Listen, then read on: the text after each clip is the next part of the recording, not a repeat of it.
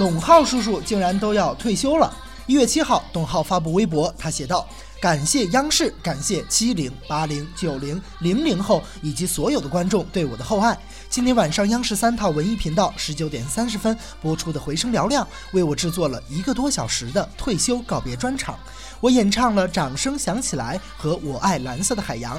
李思思代表当年的孩子拥抱了我，我泪洒舞台。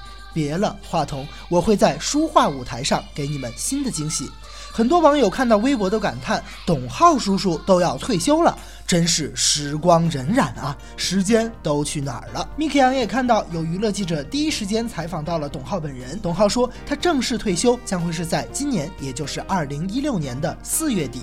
退休之后，他准备和几位画家用三个月的时间重走丝绸之路，一路西行到北欧。此外呢，他还表示，退休之后他会尽全力完成自己剩下的梦想，比如有声童话、诗歌朗诵、书画等等，都纳入他退休之后致力的方向。据了解，董浩一九五六年出生于北京市海淀区，祖籍河北唐山，毕业于首都师范大学本科。一九七七年起在北京人民广播电台做播音员，一九八九年起主持少儿节目。他曾主持过《大风车》《芝麻开门》等等经典的少儿节目，还曾出版过多部书籍。